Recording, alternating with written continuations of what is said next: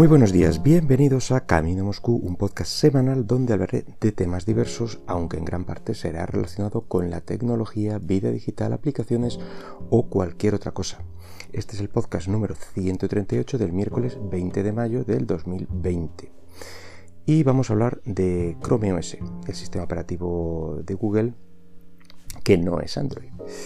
Eh, pero lo primero eh, la migración de la que hablaba la semana pasada aún no ha tenido lugar y parece que se lo están tomando con calma. El link sigue diciendo lo mismo. Eh, en fin, ya veremos cuándo se activa. Pero bueno, volvamos al, tema principal. Eh, aquí en España y en general por Europa, los Chromebook y por ende el Chrome OS, claro, nunca han disfrutado de una gran popularidad y que es decir, que no todo es culpa del sistema, hubo un empujón inicial en el cual pues, se veían unos cuantos modelos, dos o tres modelos de Chromebook originales en las eh, típicas tiendas físicas de electrónica. Eh, yo lo estuve mirando y bueno, estaban bien, pero luego este, este primer empujón pues se fue pagando. Y, y todas esas novedades que se han ido viendo desde entonces, eh, yo las he intentado probar en, directo en, estas, en alguna de estas tiendas, a ver si, estaban o, bueno, eh, se podían probar in situ y, la verdad es que no encontrabas ningún modelo de, creo que uno llegué, he llegado a ver por ahí en medio, eh, pero básicamente ahora toca comprarlas o importarlas desde alguna tienda online. Y bueno, con el problema de que, claro, suele haber además muchos modelos que no son españoles, con lo cual, al ser modelos con teclado, pues ya sabes, mm, me parece es muy importante el tema del, teclado con la ñ, etcétera.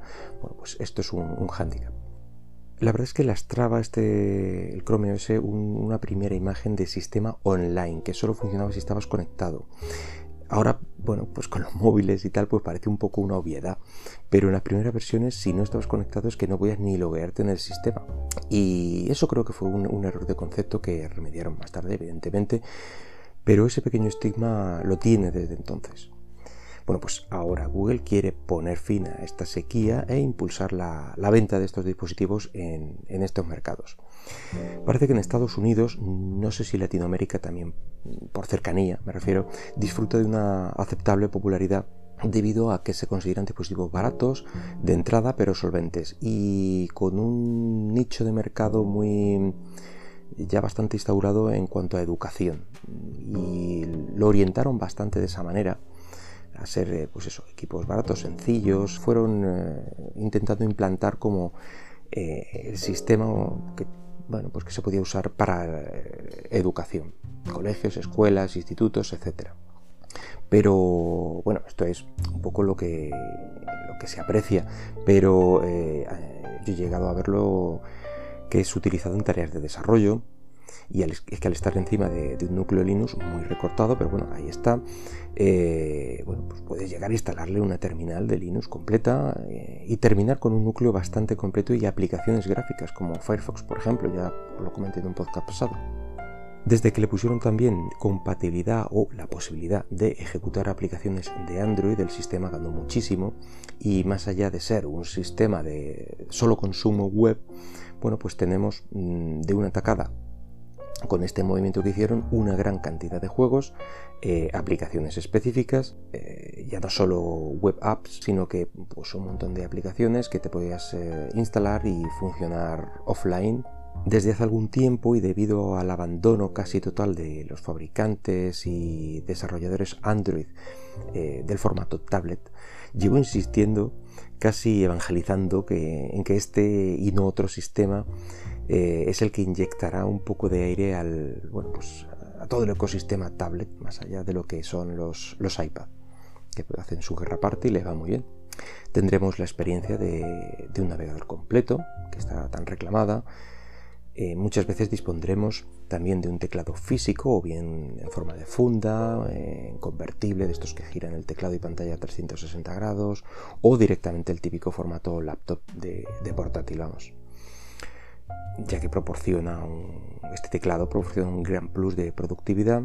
También tendremos trackpad y, táctil y podremos trabajar con las apps o web apps de, Chrome, las de Android y las de Linux en última instancia. No es, digamos que no será lo que, para lo que estaba pensado, pero ahí están y, funcionan. Y la verdad es que esto constituye un sistema bastante completo y a tener en cuenta. ¿Qué se ha propuesto Google entonces para, impulsar todo esto? Bueno, pues en una entrada del blog oficial de Google cuenta cómo ahora van a tener una mayor presencia, han renovado dispositivos y estarán en más tiendas nacionales nombrando concretamente el Corte Inglés, MediaMar, PC Componentes, Amazon y FNAC. Supongo que algunas más. Y también nombran a fabricantes como Acer, Asus, HP eh, y Lenovo y ponen un link a su web dedicada en español a los Chromebook, cuya cabecera es Pásate a Chromebook. esas son sus intenciones. Eh, bueno, intentar dejar también abajo un, link en la descripción a esta web por si os interesa echar un ojo. Y dispone de una, de una lista de todos los dispositivos disponibles, eh, supongo que solo en nuestro país. Eh, recordemos que esto es importante por el tema del teclado español. En general, en la web nos podemos encontrar eh, ayudas para saber qué es y, qué dispone Chrome OS, además de sacar el mayor partido. Eh, cómo hacer el cambio sin sufrir demasiado y también tiene una herramienta para encontrar tu Chromebook ideal en función de, bueno, la pantalla que vayas buscando, el tamaño, etcétera, eh, tu presupuesto importante y el formato que desees, si lo deseas típico portátil o convertible, etcétera. En general, me gusta que Google le dé movimiento a este sistema, eh, a este lado del Atlántico, porque el poco tiempo que pude disfrutar de uno, que ya os comenté la manera y forma en que fue, eh, me pareció una opción más que interesante. A mí la verdad es que disfruté muchísimo con ese equipo. Eh, ya digo que para mí ya deberían de dar por abandonadas las Android y optar por Chrome OS, yo creo que todos saldríamos ganando. Ni los desarrolladores de aplicaciones Android, eh, ni el propio sistema, ni los fabricantes dan soporte debido al escaso margen de, mercado de, las tablets Android. Y bueno, sí, eh, funcionan, son ligeras, están bien de, pantalla, de batería, pero al final lo que fallan son las, aplicaciones en muchos casos. No es que fallen, sino que no están pensadas para tablet. Encuentras con la aplicación de móvil, pues más grande, ya te digo, en, en un porcentaje muy alto. Y con esto, bueno, pues además desde Chrome OS han añadido recientemente un nuevo modo tablet y creo que con esto el movimiento está bastante claro. La principal ventaja de este modo es el sistema de gestos que se ha implementado. Tenemos un gesto para deslizar y, y ver el menú, que es el típico gesto desde abajo del borde abajo hacia arriba. Tenemos un gesto del menú de multitarea que es arrastrando desde abajo y quedándote un tiempo en el centro esos son los, típicos gestos que hemos visto en los móviles. Tendremos también el gesto de mostrar el dock, que es desde abajo un poquito hacia arriba y te sale el dock de aplicaciones abajo. Y, el típico movimiento también de desplazamiento lateral para, para volver atrás. Bueno, pues esto unido a un sistema de actualizaciones que en algunos casos puede llegar a 8 años soportado por Google y no por el fabricante, en este caso, quedando la mayoría de las veces, pues eh, tras unos meses de actualizaciones, si es que te pilla alguna, pues lava las manos, que, que, color. Para mí es el mayor problema. Ahora mismo que estamos en Android 10, me parece, o algo así, bueno, pues yo me compré la tablet haciendo mucho eh, Android 7 y sé que va a morir en Android 7 a no ser que ya le cambie yo la ROM, busque una ROM adecuada entre, bueno, esos que cocinan eh, ROMs en diferentes versiones. al final, a lo mejor en algún momento lo hago, pero el fabricante debería de plantearse un poco actualizaciones. Parece ser que es complicado, digamos que es complicado mantener todo un parque de, tablets actualizado para un fabricante, bueno, por la diversidad de, de versiones, etcétera, y por eso en los móviles tampoco se ven muchísimas actualizaciones. Bueno, uno de los fabricantes que comentaba antes, en concreto el Lenovo, hace poco más de una semana presentaba entre otros dispositivos uno de estos convertibles con Chrome OS llamado Chromebook Duet o en otros sitios lo he visto como IdeaPad Duet. Básicamente, pues una tablet de 10 pulgadas con 1920 x 1200 píxeles de resolución, una típica, digamos, funda teclado rígida una pinta bastante decente, nada espectacular, hasta que vemos su precio de 279 dólares.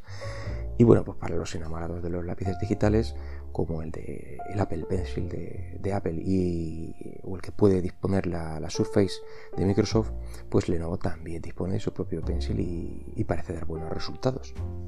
En fin, esto ha sido todo. Eh, nada más por hoy. Espero que el podcast haya sido de tu agrado y si lo deseas puedes dejarme algún comentario por Twitter en arroba camino Moscú. Hasta luego.